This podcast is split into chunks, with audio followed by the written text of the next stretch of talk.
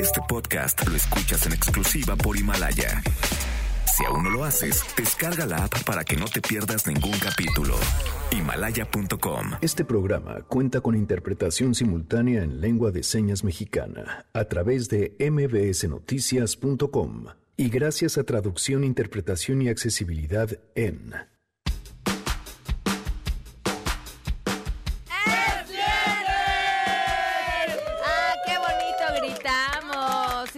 azteca ya está aquí. Esa es la actitud y nos tendríamos que tener un grito especial cuando es viernes de puente. Además, México se prepara para la inminente llegada del conora- coron- coronavirus. Les tendremos todos los detalles. tiene que acelerar todas las medidas de contención, tiene que proveer a la población todo el acceso a los servicios que permita la contención, el aislamiento, la evaluación y el tratamiento. Lamentablemente no hay cura ni eh, vacuna al día de hoy. Tenemos buenas noticias y más. Quédense, así arrancamos a todo terreno. MBS Radio presenta A Todo Terreno con Pamela Cerdeira.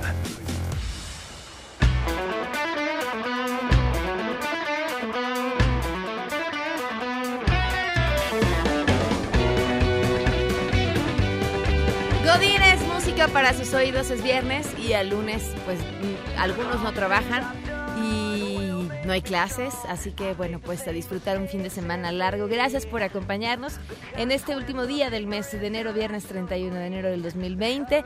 El teléfono en cabina 5166-1025, el número de WhatsApp 5533329585, a todoterreno arroba mbs.com y en Twitter, Facebook e Instagram. Me encuentran como Pam Cerdeira, Miguel González en la interpretación de lengua de señas. Lo pueden ver y seguir en www.mbsnoticias.com. Bueno, pues se declara emergencia eh, internacional el tema del coronavirus y la información de cómo nos estamos preparando en México. Ernestina Álvarez la tiene. Te escuchamos, Ernestina. Muy buenas tardes. Así es, Pamela. Buenas tardes para ti, para los amigos del auditorio, después de que la Organización Mundial de la Salud declarara este jueves que el coronavirus es una emergencia internacional. El gobierno mexicano anunció que se alista para la inminente llegada de esta enfermedad. Por ello, pues instalaron ya un subcomité de enfermedades emergentes y publicaron los lineamientos nacionales para contar con protocolos de diagnóstico, tratamiento y control de infecciones que busca detectar, atender y evitar la propagación de esta enfermedad. En conferencia de prensa, José Luis Alomia, director de epidemiología, indicó que el coronavirus es un asunto de seguridad nacional, por lo que ya cuentan con estas pruebas de diagnóstico, aislamiento de casos sospechosos y seguimiento de los contactos. Ya analizan la capacidad que tienen para atender esta enfermedad. También adelantó que cuentan con una reserva estratégica de insumos como son los cubrebocas. Vamos a escuchar. Sí es un tema de seguridad nacional porque así se entiende los riesgos que en su momento puede haber a la salud de la población, como este riesgo internacional que en el hoy tenemos, y como instancia de seguridad nacional mantenemos también comunicación con otras instancias de seguridad este nacional, con el Centro Nacional de Inteligencia, en donde ellos a su vez están evaluando estos riesgos para el país Por su parte, Yanmar Gabastou, asesor de emergencias de la Organización Mundial de la Salud, dijo que la inminente llegada del coronavirus se debe a su alto nivel de contagio de persona a persona y señaló que tan solo en enero de este año viajaron 13 mil personas de China a nuestro país. Escuchen. de que los lineamientos ya están listos para atender la potencial, pero inminente, importación de un caso positivo. Estos lineamientos que va a comentar más adelante el doctor Alomía se pueden reproducir a los países vecinos. Adelantó que el Instituto de Diagnóstico y Referencia Epidemiológicos van a capacitar a las seis naciones de Centroamérica, además de Cuba y República Dominicana, sobre el diagnóstico del coronavirus. También las autoridades sanitarias recomendaron a la población que para evitar contagios se laven frecuentemente las manos, usen gel antibacterial con 70% de base alcohol, aumenten el consumo de verduras y frutas, así como líquidos y ante pues cualquier escenario que pueda representar alguna gripe o dolencia, pues acudan a su médico y eviten automedicarse. Hasta aquí el reporte. Gracias, Ernestina. Buenas tardes. Buenas tardes. Le agradezco enormemente al doctor Alejandro Macías, el desinfectólogo y excomisionado de influencia en nuestro país, que nos acompaña vía telefónica. Gracias por estar aquí. Muy buenas tardes. Hola Pamela, es un gusto estar con ustedes. ¿Estamos preparados para una emergencia y que llegue a nuestro país? Eh, mire, sí, yo creo que aquí ha habido recientemente buenas y malas noticias y predominan las buenas. Ajá. Primero, ni nos vamos a enfermar todos, ni nos vamos a morir todos. eso siempre es bueno. Eso es bueno saberlo, ¿no? Se han atado cada vez más cabos de lo que está pasando en China y eh, sabemos que esa es una enfermedad que va a afectar sobre todo a las personas que se encuentren en malas condiciones, a las personas de edad avanzada, que son, no necesariamente van a complicar, pero ese es el grupo que se puede complicar con más facilidad. Hay estudios ya de, casos individuales, de hecho, que han mostrado cómo las personas que se encuentran en buenas condiciones físicas, realmente esto es como un catarro. Algunas ni cuenta se dan. Y, y de hecho, también todo este propósito de detener una epidemia evidente, eh, eminente, perdón, eh, podría ser infructuoso porque eh, es evidente también que se, que, se traduce o se transmite por personas completamente asintomáticas. Entonces, más bien hay que estar preparado. A nivel individual y a nivel de salud pública, ¿verdad? ¿Cuál es la, la tasa de mortalidad del coronavirus?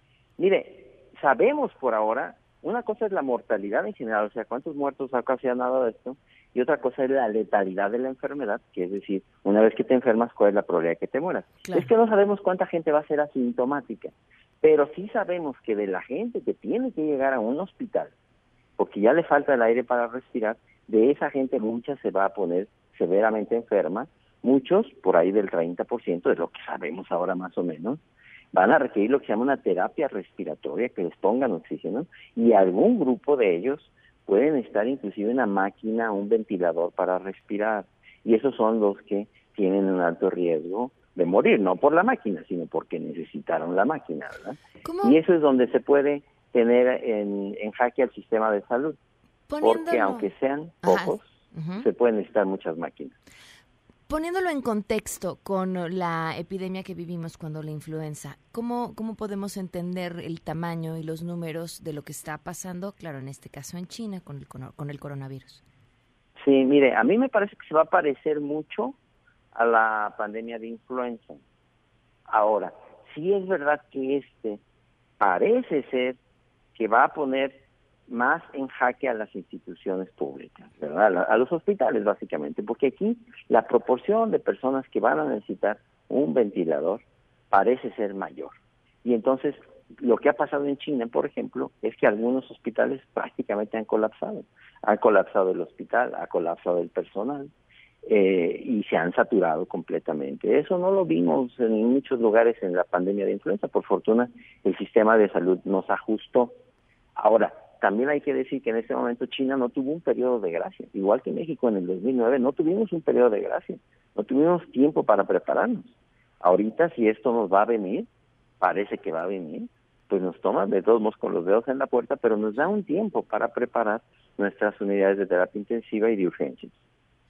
Llama la atención cuando escuchamos a nuestras autoridades decir que estamos listos cuando bueno, pues venimos arrastrando una serie de problemas en el sistema de salud justamente por falta de insumos, por una serie de compras que en teoría tendrían o empezarían a surtir hasta marzo de este año. ¿Cómo, cómo entender que sí podríamos estar listos bajo el contexto que hemos estado viendo? Mire, yo he dicho, no no puedo avalar que, que, haya falta en este momento en los hospitales, no me consta de todo, pero yo sí puedo decir que México invierte muy poco en salud. Yo creo que esto nos va a dejar alguna enseñanza también de que al menos el miedo nos deba obligar a pensar que estamos eh, invirtiendo muy poco en salud. México es de los países que menos invierte en salud. Yo entiendo que si lo hacemos más eficiente, vamos a hacer un mejor gasto, pero no podemos esperar gran cosa si seguimos invirtiendo dos y medio por ciento del Producto Interno Bruto en salud. Entonces, creo que nos, nos va a dejar como enseñanza que los hospitales son parte integral de la seguridad nacional y de la continuidad de las instituciones. Entonces, eh, ahorita yo creo que estamos razonablemente bien preparados como, como un país latinoamericano, digamos, pero sin duda que nos falta mucho, sobre todo en número de camas de terapia intensiva y en la capacidad que tengamos para ventilar mecánicamente un gran número de personas si eso fuera necesario. por fortuna parece que muchas personas no lo van a necesitar.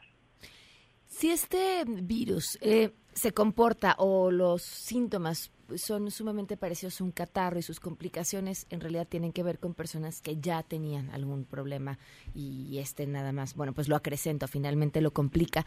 ¿Por qué, por qué se vuelve tan importante? ¿Por qué, por qué se le da esta atención y, y, qué, qué de su comportamiento es lo que preocupa?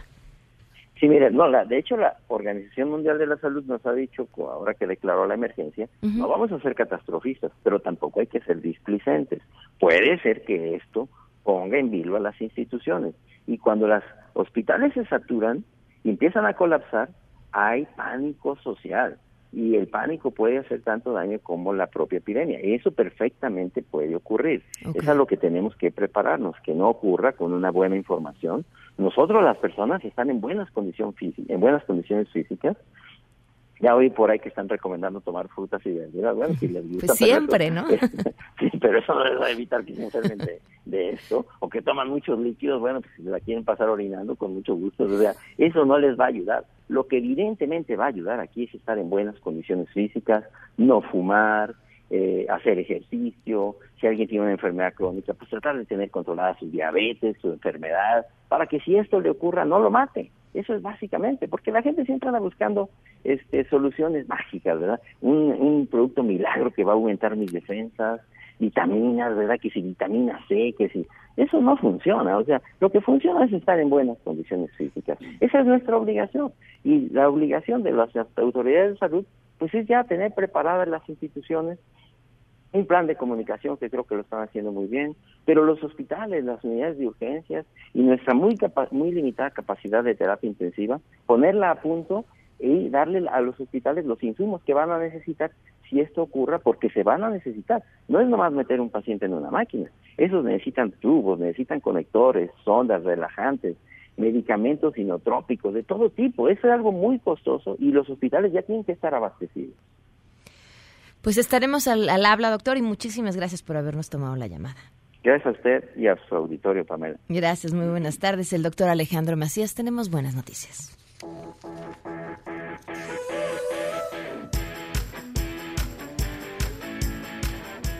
Suena extraño que hablemos de violencia en contra de las mujeres y yo decida que esto puede convivir o ser compatible en un espacio en el que hablamos de buenas noticias. Pero sí, de, y, y sí hay buenas noticias porque habla de un esfuerzo por coordinar, por conocer la información, por dar herramienta a las periodistas y a los periodistas para hablar de este tema y para entender la magnitud del problema. Y esto que les hablo es de un esfuerzo importantísimo que se ha hecho para presentar una plataforma llamada EVA, Evidencia sobre Violencias y Alternativas para Mujeres y Niños, que habla acerca de los lugares en Latinoamérica que concentran la mayor parte de la violencia en contra de las mujeres. México, Colombia y Brasil. Le agradezco enormemente a Catherine Aguirre, ella es investigadora especialista en temas de seguridad ciudadana y diagnósticos de violencia. Gracias por acompañarnos, bienvenida. Buenas tardes. Cuéntame, ¿cómo se hace esta plataforma? La plataforma EVA tiene como el objetivo poder juntar la mayor cantidad de información posible en estos países y no solo información de datos, sino también sobre la normatividad que gira alrededor y sobre las iniciativas que se han implementado para abordarla y nosotros esperamos que poder poner toda esta información de una manera accesible por medio de gráficos con las tasas calculadas puede servir mucho para que se mejoren las políticas públicas a través de brindar herramientas para los periodistas, para los investigadores y en general para cualquier persona interesada en estos temas. ¿Cuánto tiempo les llevó juntar toda esta información? El desarrollo de la plataforma fue todo un año, donde una gran parte del trabajo fue precisamente indagar, solicitar, procesar e integrar esta información. Y ese, ese proceso es, es muy largo y es muy complicado porque las fuentes de información en cada país son muy diferentes y difícilmente accesibles en algunos casos. ¿Cuál fue el reto en México? El reto en México eh, te cuento que la información en México eh, se encuentra muy organizada, al menos nosotros tenemos dos fuentes de información, el sistema de salud que muestra los homicidios y las personas que llegan lesionadas a los hospitales y del sistema de seguridad, del secretariado de, gobierno.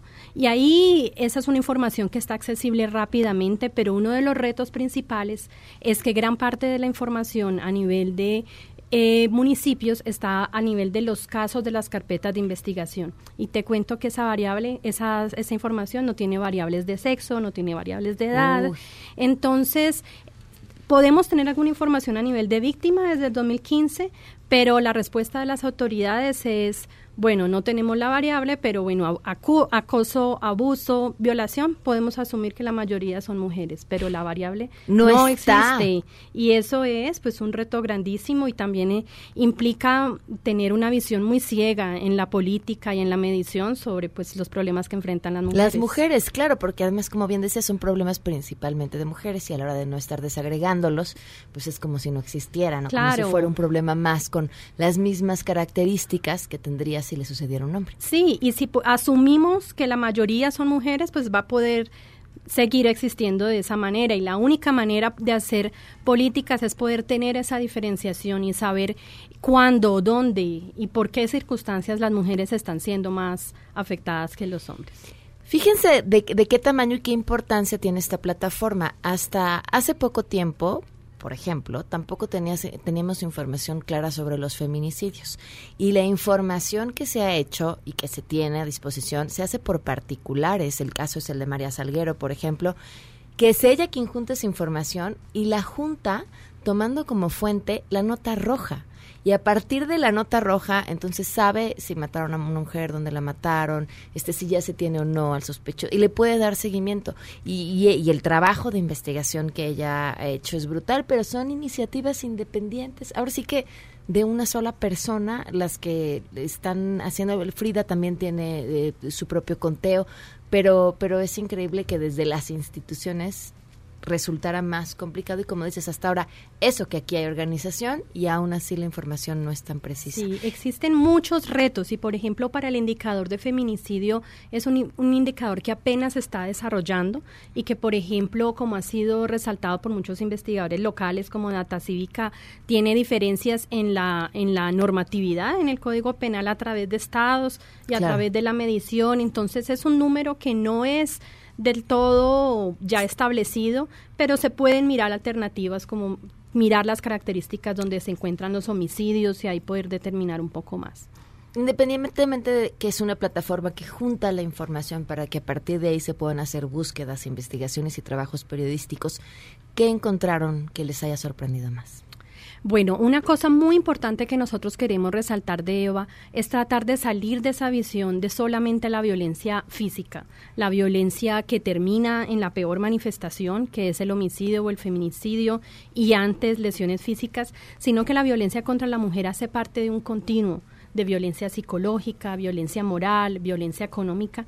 Y en esta plataforma por primera vez pudimos lograr juntar esa información para el caso de México tenemos la información, como decía, del sistema de salud, porque existe una obligatoriedad de registrar cuando llega cualquier persona al sistema de salud con una lesión violenta, eh, tiene que registrar por las condiciones y a partir de ahí podemos tener información que esa violencia existe. Pero ¿sabes si esa eh, mujer que llegó golpeada, llegó golpeada por un asaltante o llegó golpeada por su pareja? Ahí ya no hay manera de diferenciar. Ah, y la tiene, tiene la información. Son indicadores que se están desarrollando y tienen bastantes eh, vacíos, pero esa, esa información del sistema de salud te puede distinguir si ocurrió en el caso de contexto familiar o no familiar. Y, por ejemplo, ahí está una de las conclusiones interesantes. La mayoría de las mujeres heridas ocurren en contextos familiares, mientras que los hombres más en el espacio público.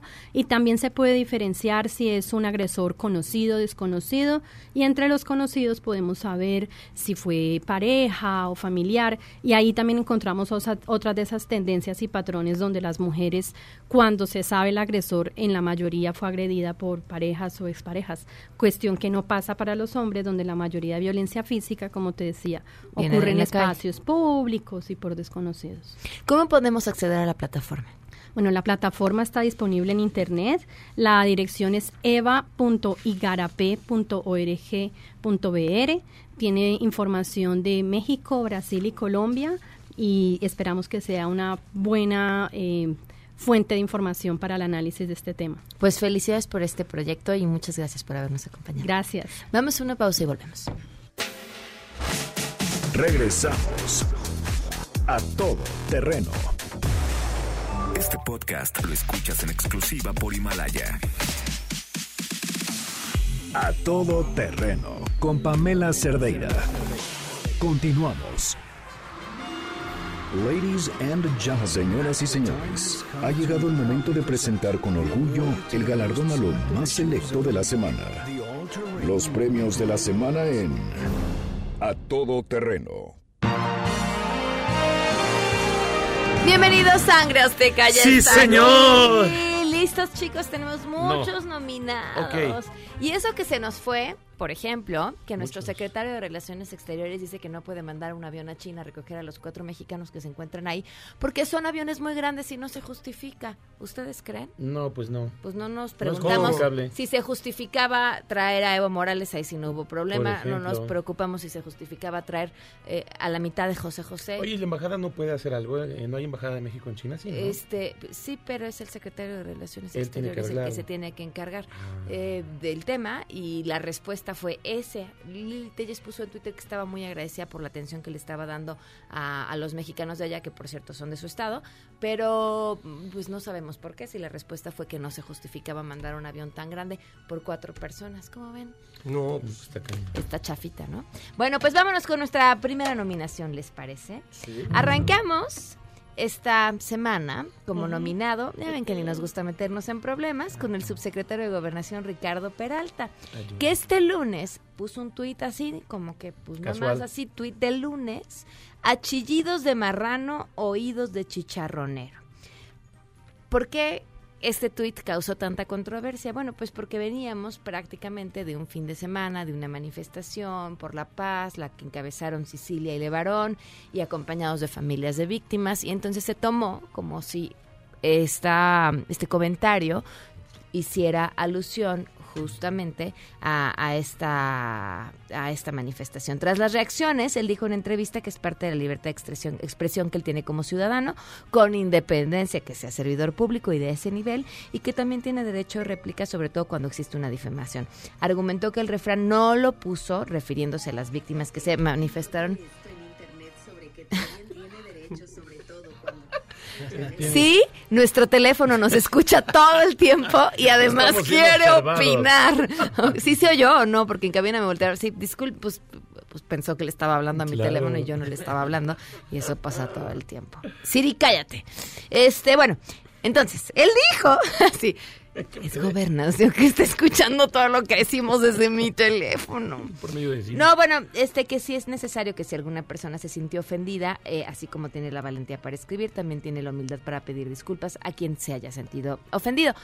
Eh, ¿Saben quién también hizo eh, comentarios de, de este tipo eh, similares acerca de los este, chicharrones y los cerdos? y- ¿Se acuerdan? el, el gobernador de Baja California. Ah, bueno, vamos a cantar sangre. Claro que sí.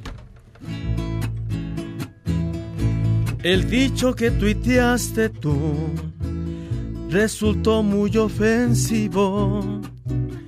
Se malinterpretó de más, no fue bien recibido. La gente comenzó a opinar por lo que tú escribiste ahí. Te diré, como dice el refrán, en boca cerrada ni las moscas han de entrar. ¡Qué bonito, Sangre Azteca! Vámonos con nuestra siguiente nominación. Como nos encanta subirnos al tren del... ¿Sí? A ese tren. Pues justamente eh, la Ciudad de México hizo un anuncio muy interesante. Ya ven que pues el tema ha sido la rifa del avión. Sí. Y esto fue lo que dijo Claudia Sheinbaum.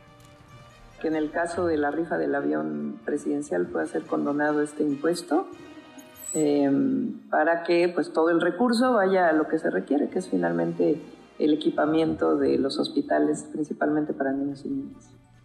Ay, qué detalle. Ahora, yo no entiendo. Según yo, el impuesto se lo cobran a quien ganó, ¿no? Sí, claro, porque ya es tu propiedad. Eh, y, y- y quien ganó, pues no va a donar el avión para que después se utilice para otra cosa, ¿o sí? Mm, Podría ser. Pero no es lo que... Tu idea es no es la donárselo al presidente. Mi idea es donárselo al presidente, pero por otras razones, para que los pasajeros no se anden teniendo que bajar del avión Sí, en el que va y luego ay, ahí Para está toda la bola de trolls de la 4T molestando al pasajero que se quiso bajar del avión. Claro, se lo podríamos mandar a los mexicanos que se Que encuentran en China y ahorita. sacarlos ahí. Yo, yo la verdad quisiera donárselo al presidente para que otra vez tenga así, ¡oh no! El avión regresa a mí, ¿qué vuelvo a hacer con él? No lo quiero, es fifi. Vamos a cantar Sangre Claro Azteca. Si tú quieres viajar con porte muy cañón, sácate el avión. Impuestos no tendrá, te los condonarán. Sácate el avión. Nada pagarás si eres de la ciudad, pues de impuestos nada tú no sabrás. Si eres de la ciudad, sácate el avión. El premio mayor es el avión, te lo vas a ganar. El premio mayor y sin impuestos, ¿qué más te da? No sé qué hace que me dé más el susto. Así de ese susto de tráiganme mi chocho, por favor.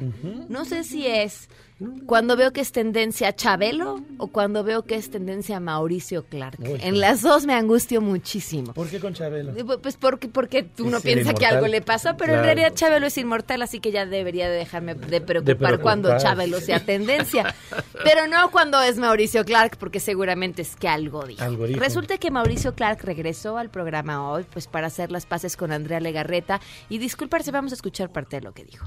Mi única intención es ir sobre todo con las personas del LGBT que están pidiendo ayuda y que gracias a Dios hoy estamos brindándole la ayuda que se necesita. A mí se me hace padrísimo tu cambio porque te conozco desde Muchas muchos gracias, años y me encanta. Muchas gracias. Lo que no me encanta es por qué quieres convertir a todos los demás. Insisto, ¿Por yo no qué voy no a... tú solito ya yo- está? yo no ¿Por qué intento- quieres que todos los LGBT se regresen? Mira, Marta, te digo por qué estoy aquí. Lo- estar aquí o Cuéntame. estar dando la conferencia todo es posible, lo estoy haciendo contra mi voluntad.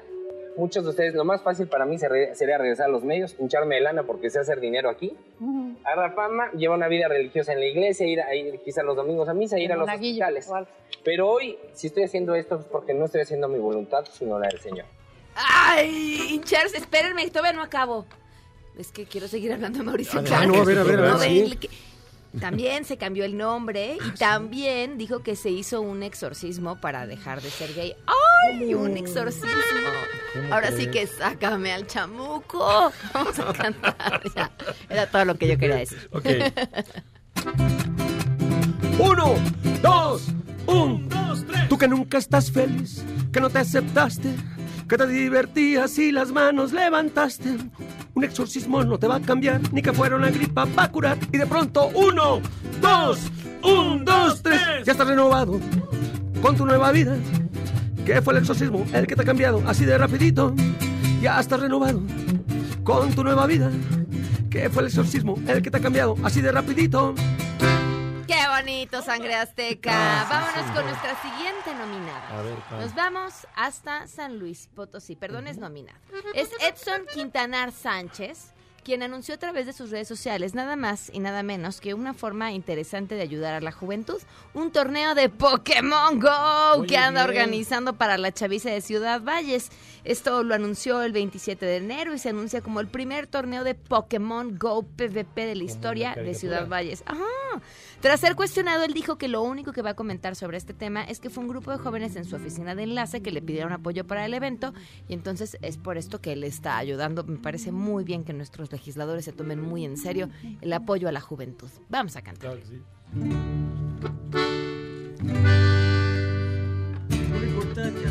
Su libertad,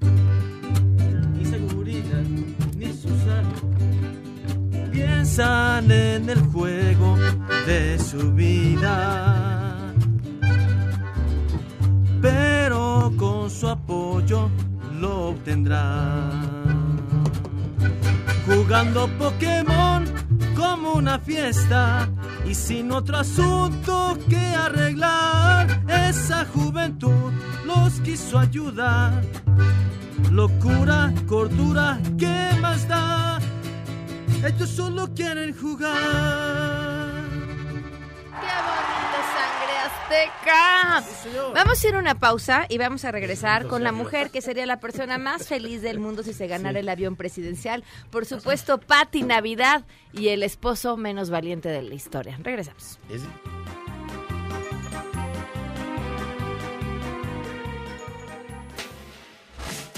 Regresamos a todo terreno.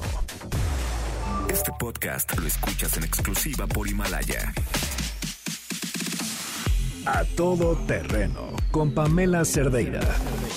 Continuamos.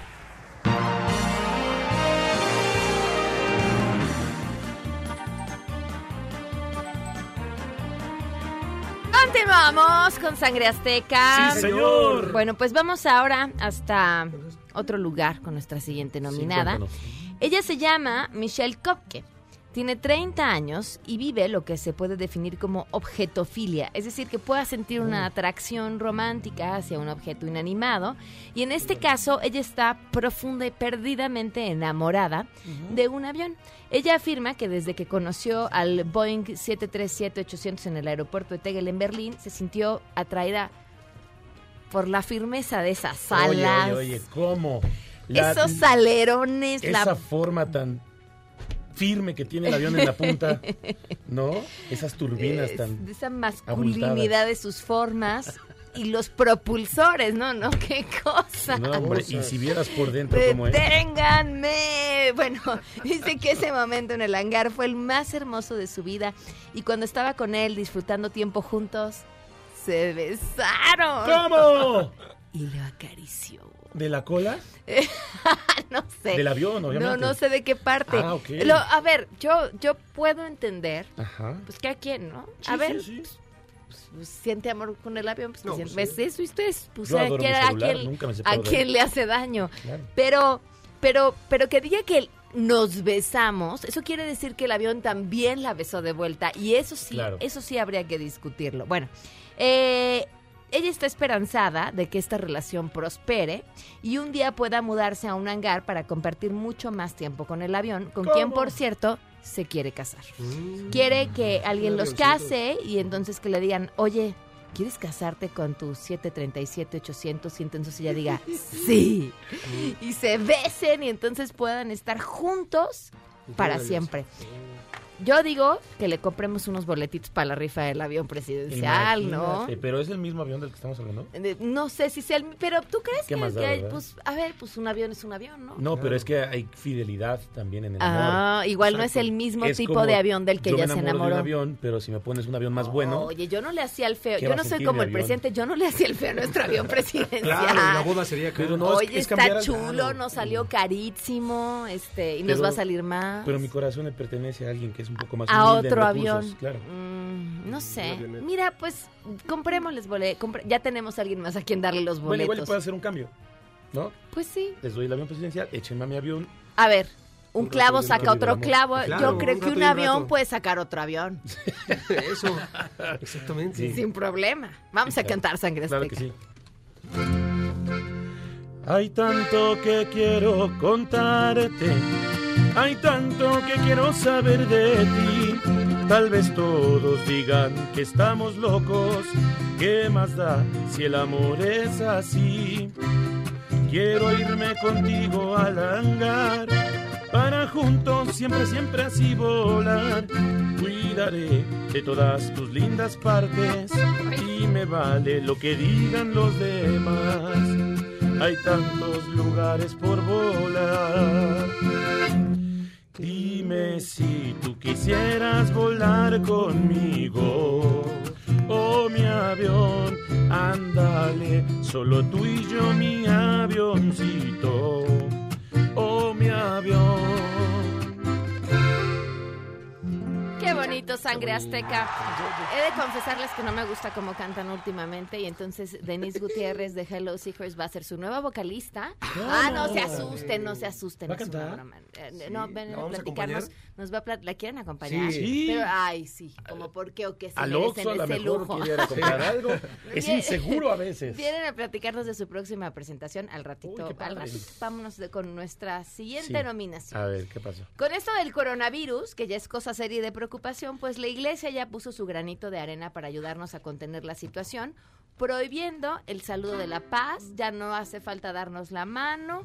Esta medida fue anunciada por el sacerdote de la paz, Sinaloa, quien pidieron tomar precauciones eh, para evitar contagios del coronavirus. Ellos indicaron también que la gente debe estar atenta a las recomendaciones de las autoridades competentes para evitar la propagación del virus, por lo que este acto debe de estrechar manos, pues debe ser sustituido. Y ahora saben cómo nos podemos dar la paz. ¿Cómo? Así, nos miramos a los ojos los y chinos. asentimos. O sea, la pasea por todos lados. La, la, la paz sea con ustedes. Y cerramos los ojos. ¿Viene sangre azteca? Claro que sí. Habemos de evitar la mano esta vez para no contagiar más a ninguno. La paz de lejitos daremos no más. Nos miraremos sin chocar las manos.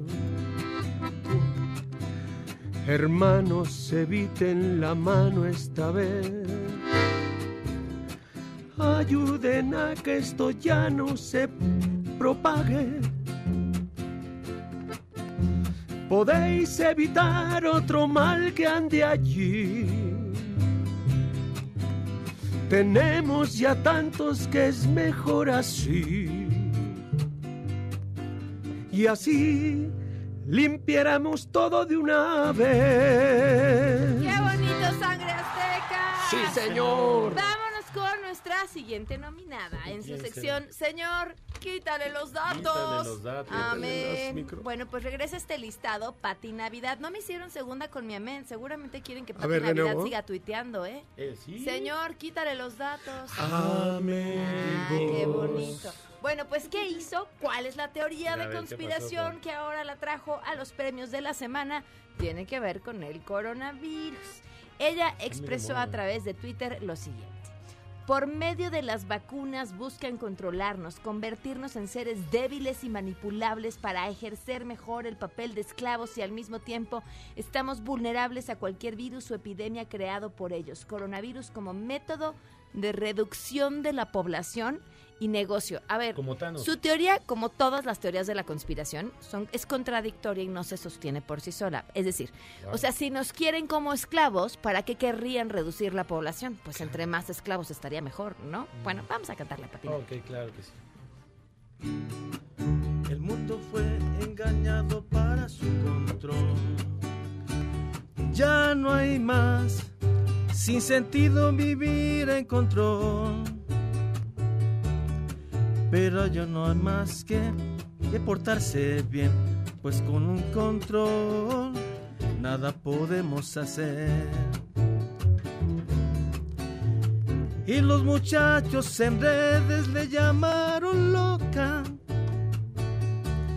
Y unas gentes en radio dijeron, ay pero qué pex. Y ella dijo, señor, ya lo ven, yo no estoy loca. Estuve loca ayer, pero fue por drogadicción. ¡Oh! ¡Qué violento! Vámonos con el, a ver, el hombre más valiente de la historia. No creo que sea el primero al que le pase. Un padre primerizo que está en la sala de partos y se desmaya. ¿Por qué estamos hablando de su historia? Porque la esposa todavía tuvo el ánimo de tomarse una selfie donde se ve atrás el hombre tirado, por supuesto con toda la atención de los médicos, porque se había desmayado. Eh, ¿Y tú decías que tú lo entiendes? Eh, sí. Lo que pasa es que, bueno, habemos gente Le podemos que- abrir el micrófono. Ay, Ay, perdón, perdón. Le, eh, habemos gente que le tenemos una eh, pequeña fobia, miedo, eh, o no sé qué pasa, ¿no? Cuando ves la sangre en, en abundancia Ujú. y te desmayas, o sea, sientes que te vas. La verdad es que yo nunca me había desmayado. En alguna ocasión, justo cuando me iba a casar, este, me sacaron sangre por primera vez en mi vida para hacer exámenes de compatibilidad con mi esposa y, y, pues me desmayé, ¿no? Cuando pasó el parto de, eh, de- de mi tercer bebé, me invitaron, bueno, ella quiso que estuviéramos y ya pues lo que sucedió fue que me invitaron, el doctor, el anestesiólogo me dijo, ¿quieres venir a ver cómo nace tu bebé? Y yo le dije, doctor, aquí estoy muy bien, muchas gracias, estoy sentado, estoy abrazado de mi esposa, no hay Y aquí me posibilidades". quedo porque quiero estar con mi mujer. En realidad era por es que también es mucho miedo a lo desconocido de- lo que puedas ver. Ok, ya los entendí. No le vamos a cantar nada a este pobre hombre. Está bien, vámonos con nuestro siguiente nominado. Ok, acabamos esta lista con Julio César Chávez Jr., hijo, por supuesto, de Julio César Chávez. ¿Qué hizo? Bueno, más bien, ¿qué hizo? ¿Qué dijo? Vamos a escuchar. Si fuera López Obrador, dijera, todos los pobres que no tienen para comer tienen derecho a, los billetes falsos. Y ya que alguien saca billetes falsos y ya tienen para comer. No tendría nada de malo, ¿no? Más que tuviera una cantidad para que haya menos hambre. Al final de cuentas los hacen las máquinas, los billetes, según yo he visto, pues. Ay, ¿por qué no eres presidente? No, mejor ni lo invocamos. Vamos a cantar. Claro que sí. Ideas de un boxeador. Pa' que nos vaya bien, pa' que nos vaya mal. Ideas de un boxeador. Solo hay que imprimir un billete más. Ideas de un boxeador. Cosas chingonas que se me ocurrieron hoy. Ideas de un boxeador. Qué bonito, Sangre Azteca. ¿Esa era toda la canción? Sí. Sí. Es que dura como una hora. Venimos bien exquisitos hoy, ¿verdad? No, ya nos vamos. Vamos a una pausa. Regresamos con Hello Seekers. Gracias, Sangre Azteca. Regresamos a todo terreno. Este podcast lo escuchas en exclusiva por Himalaya. A todo terreno con Pamela Cerdeira. Continuamos.